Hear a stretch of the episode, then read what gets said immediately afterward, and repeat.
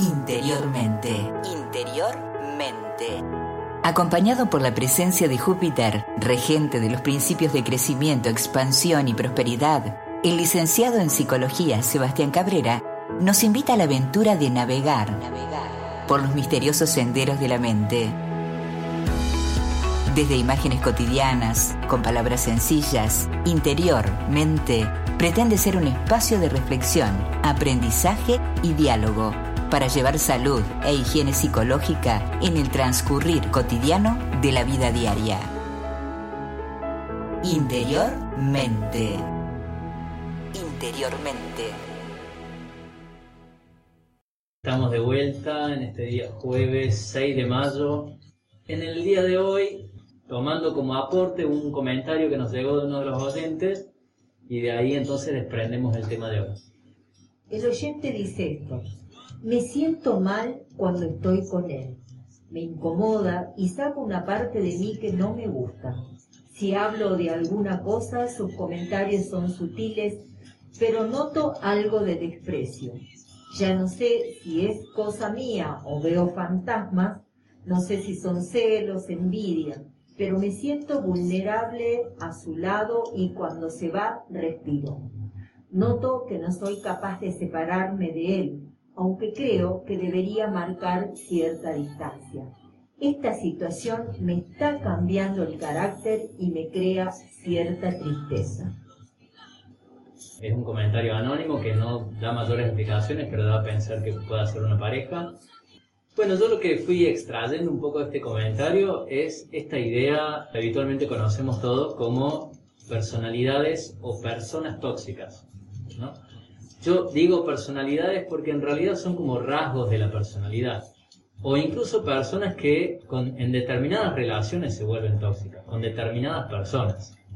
Cuando hablamos de tóxica, esto es un lenguaje, digamos, urbano, habitual. Todos entendemos que es algo que hace daño, que es algo dañino, ¿no? Porque algo que es tóxico se vuelve tóxico. A lo mejor me doy cuenta que es tóxico cuando yo me intoxiqué, sería, ¿no? Si yo como algo eh, que tiene algo que me intoxicó, capaz que me doy cuenta a los dos días, o, a la tarde, o digo, después de que ha pasado un tiempo y mi cuerpo o mi psiquis lo asimila mal a eso o genera un sufrimiento. Entonces esto es muy importante porque hay veces que en esto que llamamos gente tóxica o personas tóxicas, hay que hacer la, la distinción de que estamos hablando de rasgos o de personalidades o incluso de determinadas relaciones. Porque una persona tóxica puede ser tóxica con unos y no tóxica con otros. Eh, esto, en el, principio, entró la duda de si era una chica la que escribía, un varón, eh, en, las temáticas de pareja, y hablamos de personas tóxicas, pero aplica para hombre, para mujer, ¿no? La, problemática de la, la contrapareja o la contraparte de la pareja tóxica es para cualquier escenario, ¿no? Sí, sí. Sí, sí, sí, claro. Este, incluso no necesariamente en una pareja, digo, puede ser en una relación laboral, puede ser entre amigos, puede ser el verdulero de la esquina también, digamos que yo ocasionalmente me relaciono con esa persona, pero cada vez que me relaciono siento un malestar. En este caso, como está planteado, parecería que fuera una relación que tiene su historia, digamos, ¿no? que tiene su duración. Hay varios elementos acá. Uno es esto que claramente dice, me incomoda y saca una parte de mí que no me gusta. Este es uno de los aspectos, digamos, que podría definir a una relación tóxica, que es que uno termina siendo o haciendo cosas de las que uno tampoco se siente orgulloso. Y, el tema es que hay veces que para relacionarnos con una persona tóxica o con una personalidad tóxica, uno se tiene que volver un poco tóxico también, en algún sentido. Ahora lo vamos a ampliar un poco más. Podríamos pensar en una pseudo definición y entonces una personalidad tóxica o un rasgo tóxico es aquella persona que influye de manera negativa sobre mí que no le aporta a mi vida, sino que le quita valor, que le quita, que me quita energía muchas veces, y que a la larga yo me siento desvalorizado, menospreciado. Entonces una relación tóxica hace que una de las partes sienta el malestar, sienta el desvalor, va como socavando un poco la autoestima también, uno se siente con poca confianza en sí mismo, con poca seguridad, se vuelve dependiente. Entonces estas son características que hacen que eso se torne de alguna manera en una relación adictiva.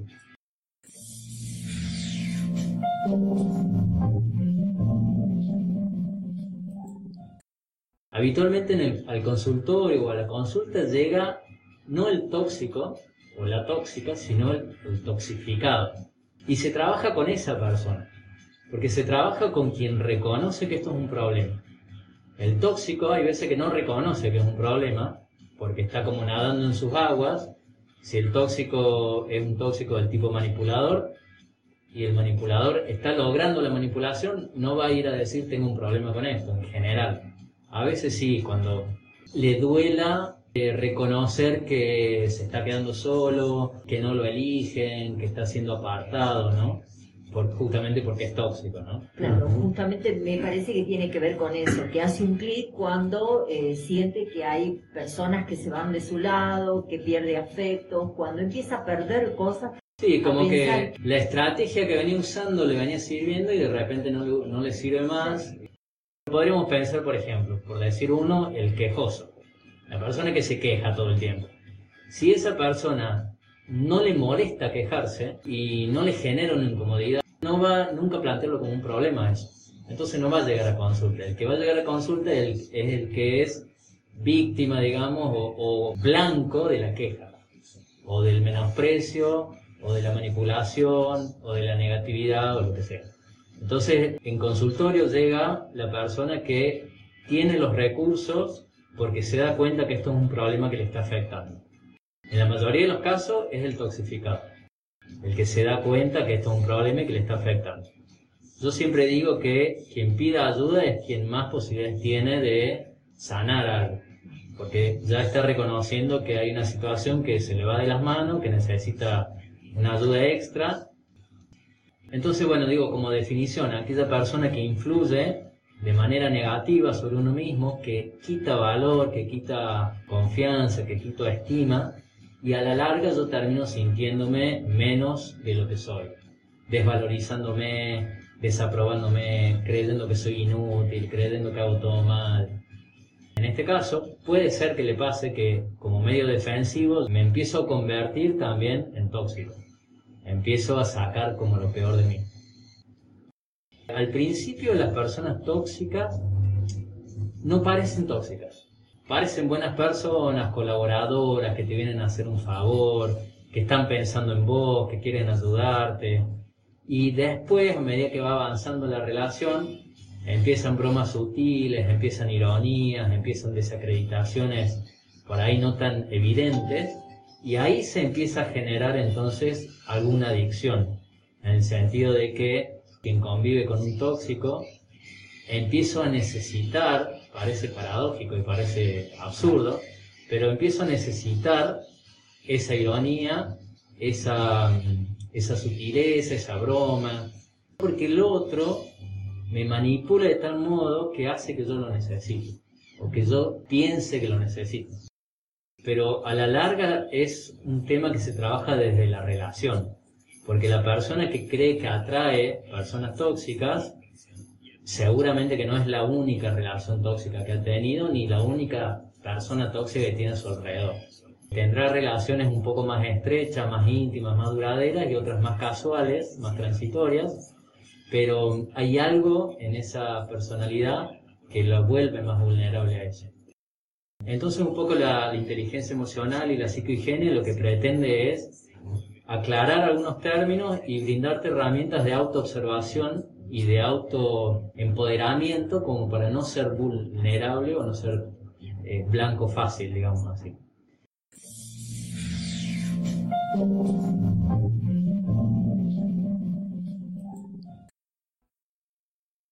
Entonces lo primero que tenemos que decir es que la persona tóxica no se presenta como, sí, buenos días, yo soy una persona tóxica.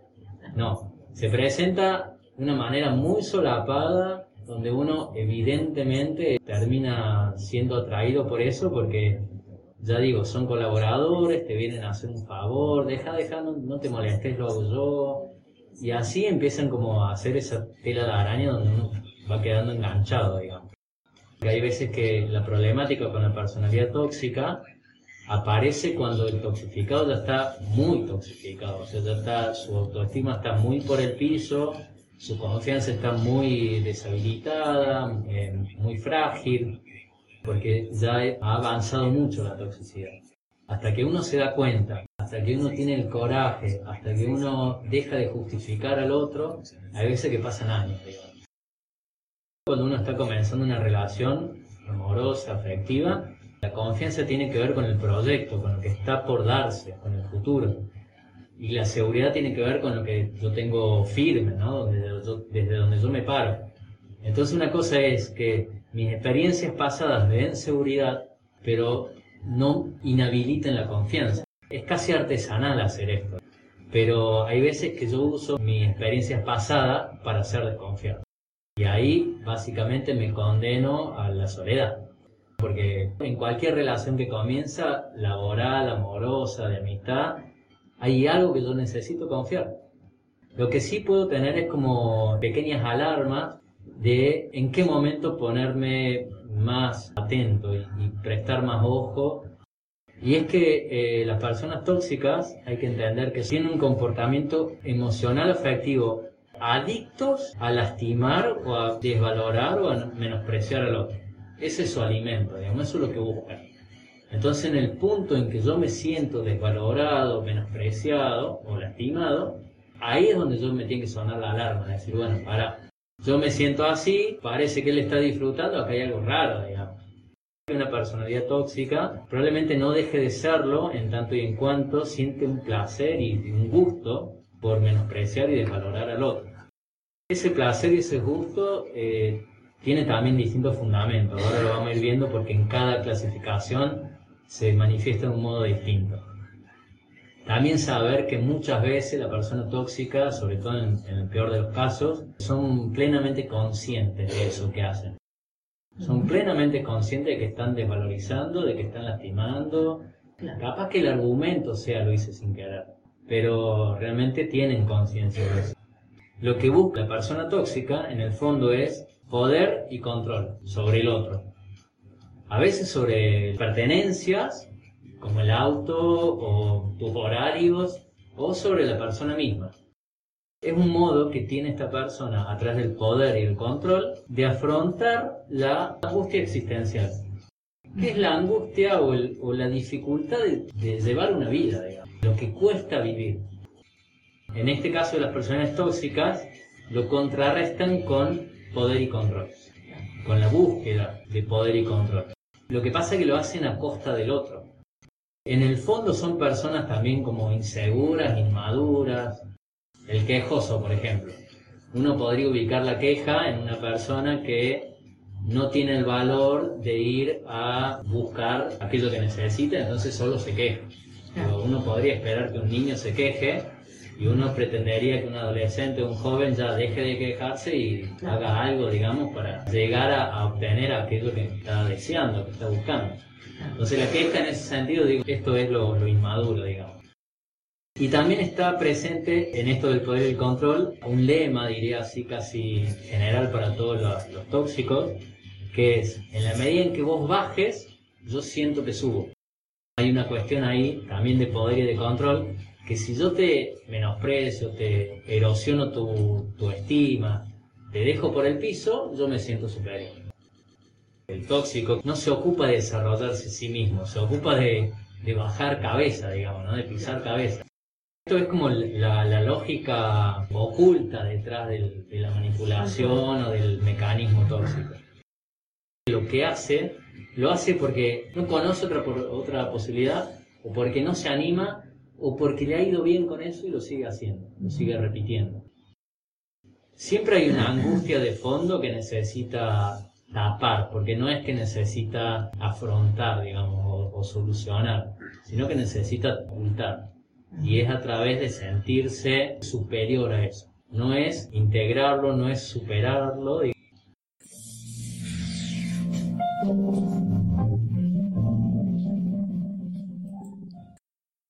Los, tóxicos son personas sumamente observadores, saben a quién, con quién van a poder y con quién no. Detectan muy fácilmente, digamos, mis debilidades, porque es justamente a través de mis debilidades donde yo quedo expuesto a la vulnerabilidad tóxica. Entonces, el tóxico se da cuenta con quién puede serlo, con quién va a ganar terreno y con quién no saben desestabilizarnos porque son súper observadores y súper puntillosos en saber en qué momento, de qué manera y con quién decir lo que tienen que decir, justamente para que el otro pise el palito, por decir. Entonces, acá hay una, una clave que después lo voy a desarrollar más, pero que es, si yo puedo conocer mis debilidades, puedo conocer cómo construir confianza y seguridad y de qué depende esa confianza y esa seguridad, probablemente no quede tan expuesto a la toxicidad, digamos, del tóxico. Poner un ejemplo, digo, si yo sé que yo dependo de la valoración externa, por ejemplo, yo necesito sentirme valorado o que me aprueben, ahí voy a estar expuesto a que venga uno y me diga, che, la verdad que son un genio, o me parece que lo que hace lo hace muy bien. Me voy a sentir inflado y ahí ya estoy entrando en una, digamos, ¿no? O si yo soy una persona miedosa, y se me acerca uno que es súper corajudo, digamos así, me voy a ver sumamente seducido y también ahí estoy como enganchándome. Hay veces que pasa que uno va como atrayendo estas personas o estas cualidades y esa atracción para mí tiene un sentido. Yo atraigo al maestro que necesito tener para incorporar eso en mí.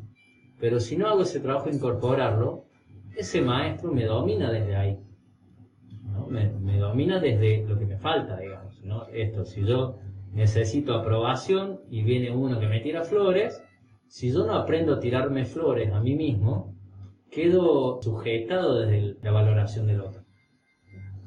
Y eso se puede terminar convirtiendo en algo tóxico si el otro tiene la intención de lastimarme, desvalorizarme y si goza desde ahí, digamos. ¿Hacemos una pausa? Bueno, recuerden que si nos quieren ver, lo pueden hacer a través del Facebook como Radio Pueblo Online. Y si tienen alguna consulta, se pueden comunicar al 3541-636201. Vamos a una pequeña pausa y ahora regresamos con Interiormente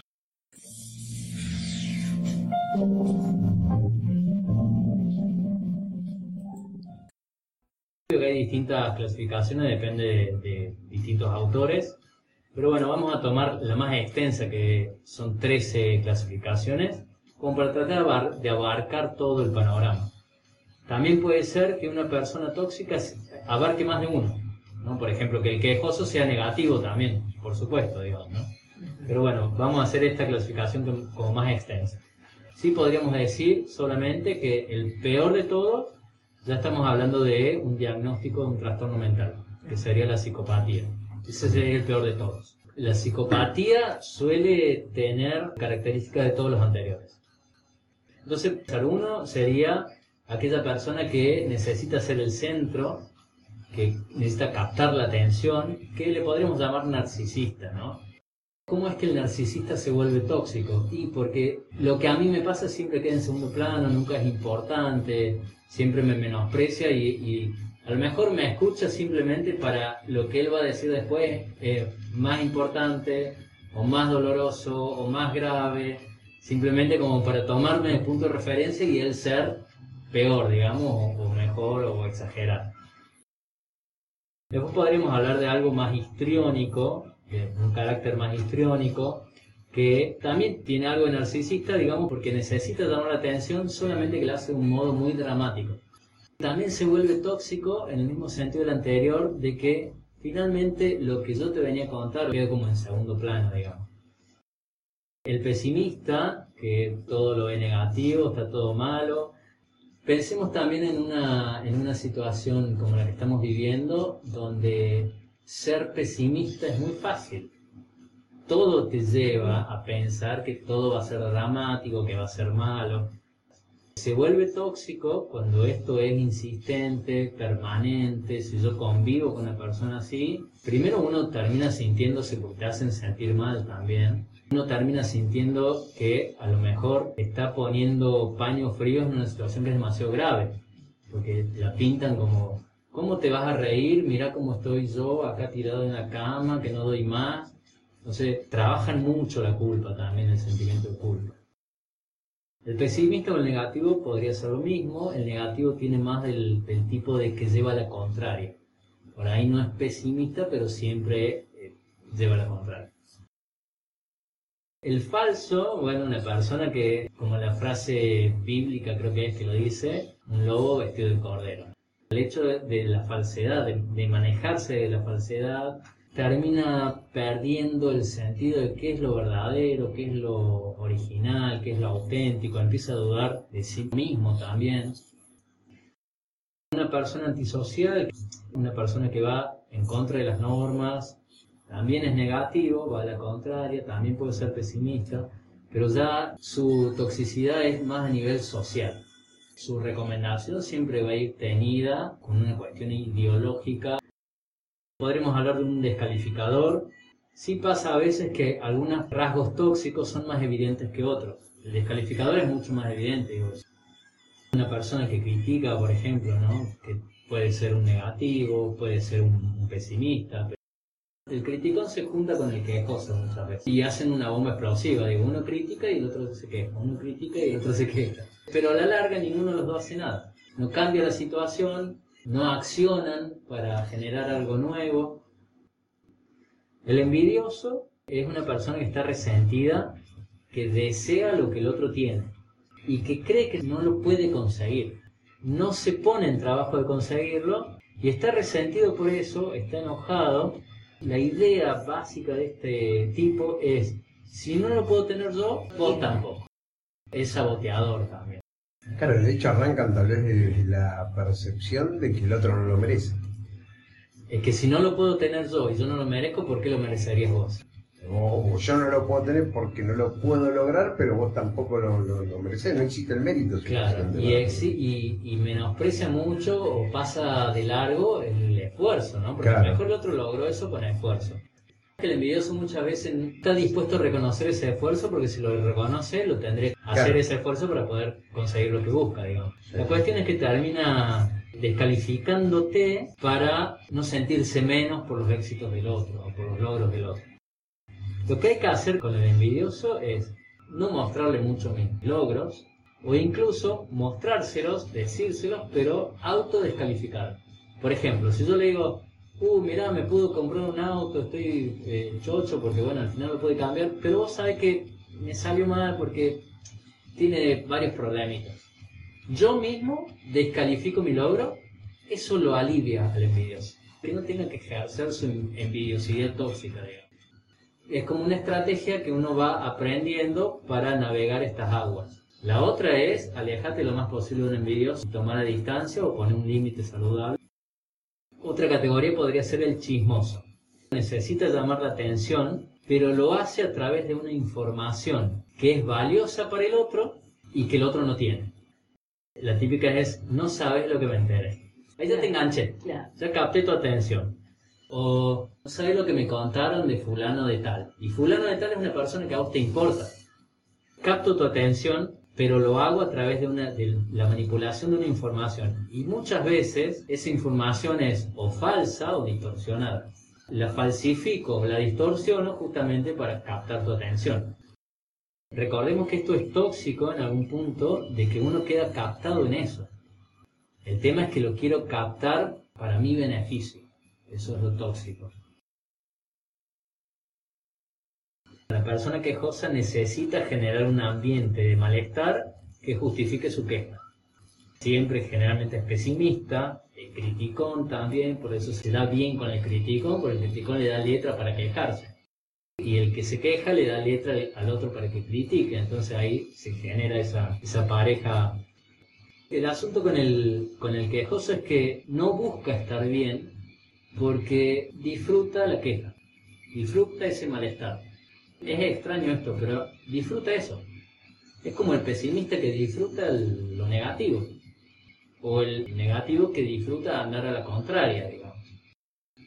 No es buena idea frente a un quejoso decirle, no, qué mal que andan las cosas. No, bueno, pero hay gente que le va bien, porque fíjate, al vicio, porque el quejoso no se va a convencer porque él necesita quejarse porque disfruta la queja. No ser positivo, digamos así, con él, no tratar de buscar la ventaja y convencerlo porque es un trabajo sumamente infructuoso. El quejoso es muy creativo en lo negativo, entonces siempre encuentra algo para quejarse.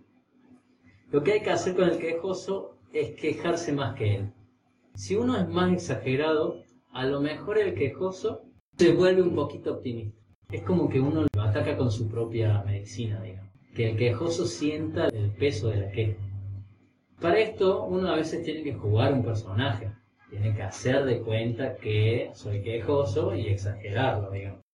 O simplemente poner una distancia, alejarme, digo, si no puedo hacer del personaje el quejoso, si no me lo banco, si no lo soporto, ponerle una distancia.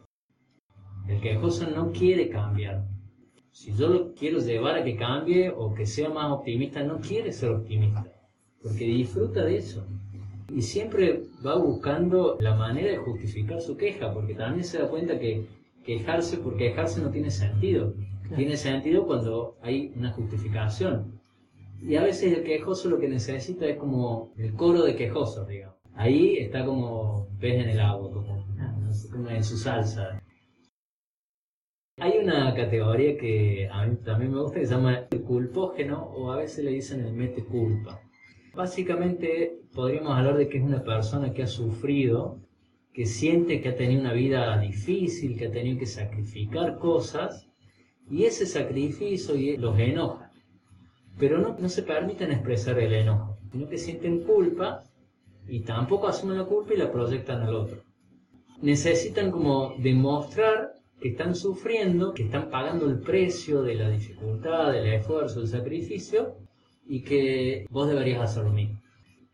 Es la típica yo te di la vida, ahora tenés que, no sé, mínimo me tenés que atender el teléfono. Mete culpa en el sentido de que si yo no le atiendo el teléfono, me hace sentir culpable. Ojo con esto, lo dije así a propósito, digo, me hace sentir culpable. Una, también otra vieja ley de psicohigiénica, de inteligencia emocional, es poder hacerse cargo, hacerse responsable de las emociones que uno tiene o los sentimientos que uno tiene. Entonces, no es que me hace sentir culpable, sino que yo me siento culpable esa es la estrategia manipuladora. Hacer sentir culpable al otro, hacer que el otro, por el esfuerzo y el sacrificio que yo hice, el otro me debe algo. Mientras más puedas justificar con argumentos que vos los tomes como válidos al esfuerzo que yo hice, más te puedo manipular desde la culpa, desde hacerte sentir culpable y que vos me debes lo que sea, digamos. A veces también el, el mente culpa lo hace desde eh, la posición de víctima, ¿no? Estoy acá convaleciente, ¿cómo puede ser que no tengas ni un minuto para mí?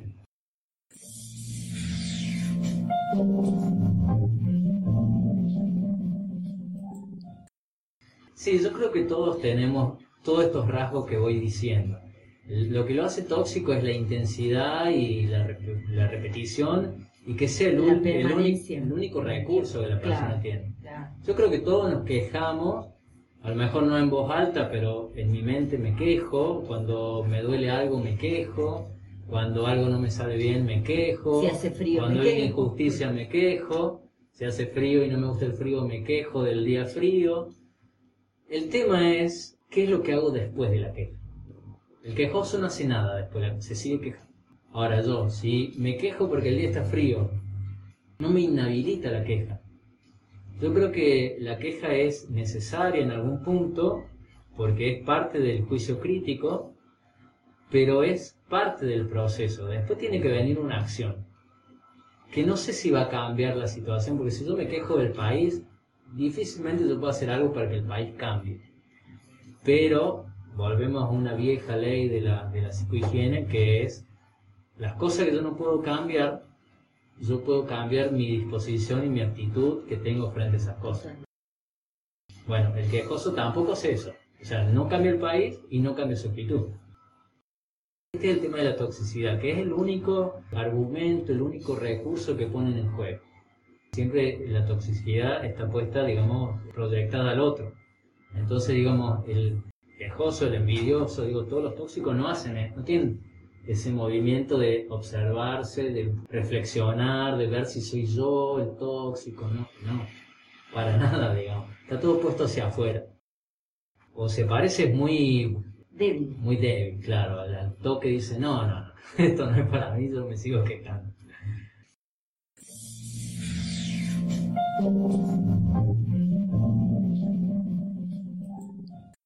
De hecho, en la consulta del oyente eh, aparece eso que decía, cuando él no está, respiro.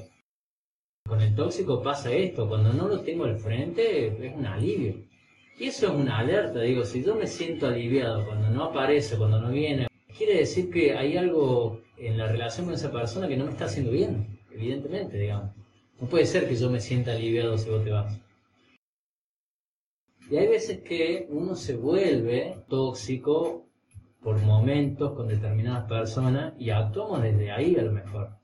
De creer que yo merezco que vos me ayudes, por ejemplo, o que vos me aceptes porque soy tu hijo, hay una creencia de por medio, y yo, a lo mejor sin saber, estoy siendo tóxico. Yo decía al principio, el tóxico muchas veces lo hace adrede y conscientemente, pero hay veces que estamos con personas que están actuando tóxicamente, pero no es que sean tóxicas. Lo que tiene el, tóxico a nivel general, ahora podríamos hablar como características generales, es que proyecta afuera y que espera que el otro solucione sus problemas de distintas maneras y manipula para que eso pase, digamos. Decíamos antes, el tóxico no es una persona autorreflexiva, autocrítica. En la mayoría de los casos no lo es. Y si lo es, es muy débil. Más bien son egocéntricos, más bien son víctimas, más bien son soberbios, más bien son manipuladores, descalificadores, culpan a los demás. Cuatro características generales de todas las personas eh, tóxicas es, en general culpan a los demás o proyectan la responsabilidad en el otro, no asumen su propia responsabilidad, no hacen nada para cambiar o para avanzar, el que tiene que hacer algo es el otro. Distorsionan, mienten, ocultan, cambian, dicen una cosa por otra no son muy fidedignos en ese sentido. El que es dramático está exagerando. El que es falso, bueno, ni hablar, falsea todo. El chismoso exagera o eh, le pone intención. El pesimista también es unilateral, digo, solamente ve lo malo, digamos. Bueno, entonces decía esto, digo, muchas veces la percepción de la realidad está distorsionada uno no puede guiarse por el criterio del tóxico para nada.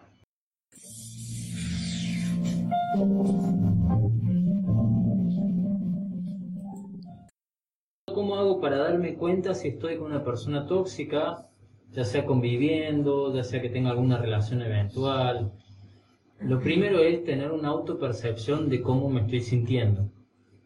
El oyente, por ejemplo, empieza el mensaje diciendo, me siento mal cuando estoy con él. Ahí ya hay un indicio. Bueno, el tema es cómo es, cómo saber si esto es una fantasía mía o realmente acá hay algo problemático. Percibir el nivel energético que yo tengo cuando estoy con esta persona. Porque las personas tóxicas se los conoce como vampiros energéticos. Personas que te chupan, te absorben la energía. Entonces, el primer eh, rasgo que yo tengo que tener en cuenta es mi nivel de energía. Si estoy desvitalizado, si estoy apagado, si estoy malhumorado, si estoy como que no tengo ganas de hablar. No sacar una conclusión desde ahí, pero sí es uno de los, de los ítems, digamos, a, a tener en cuenta. Después podríamos pensar algo similar en términos de sensaciones corporales, ¿no? Si me siento incómodo, si me siento que me quiero ir. Entonces yo estoy tratando de evitar la situación, de querer irme, percibir mi estado anímico es un poco esto. Estoy grato de estar acá, me está gustando o no me está gustando, me está motivando estar acá o me está desmotivando. Uno puede sentir que me falta la, que me quita la energía. Puede sentir que me siento incómodo.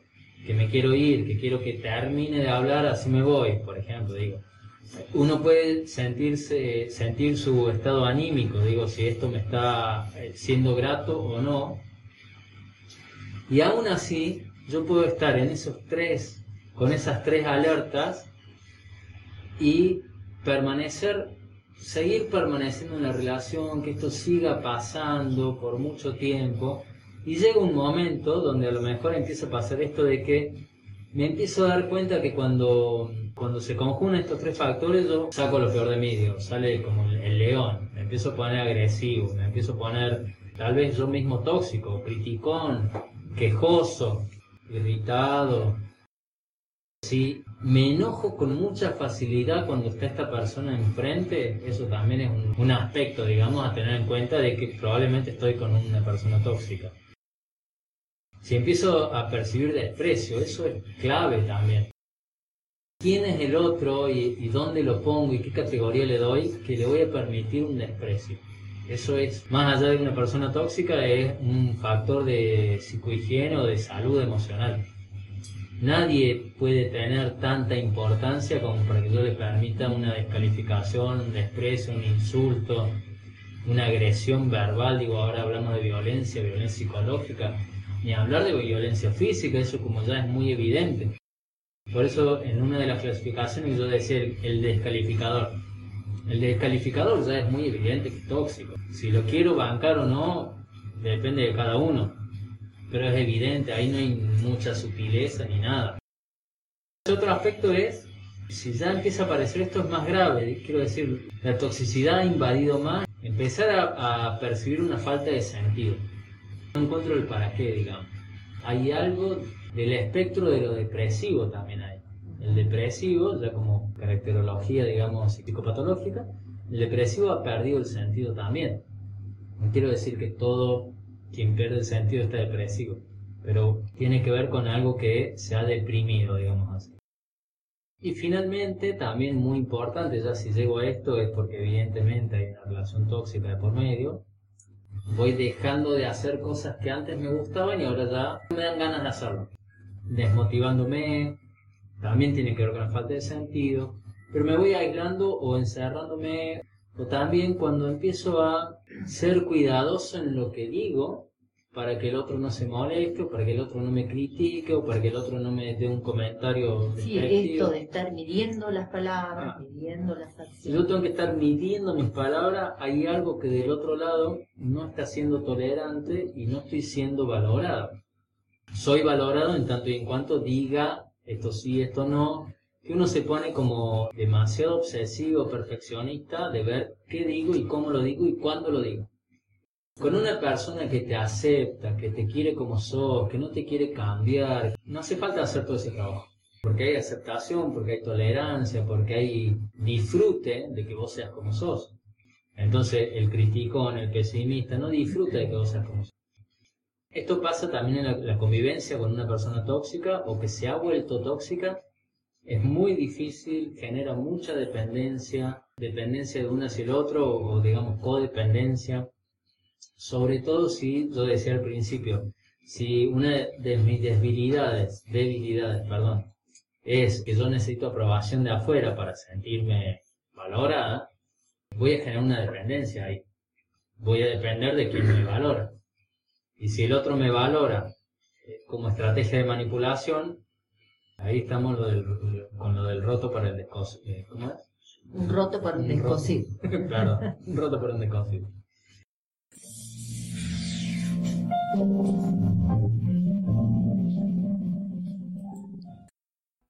Así como tenemos entonces personalidades tóxicas, hay algo que a mí me gustó llamarle personalidades vitamina. Digo, gente que te suma al valor, que me hace sentir bien, donde yo me puedo explayar, donde no tengo miedo de ser juzgado, ni criticado, ni analizado.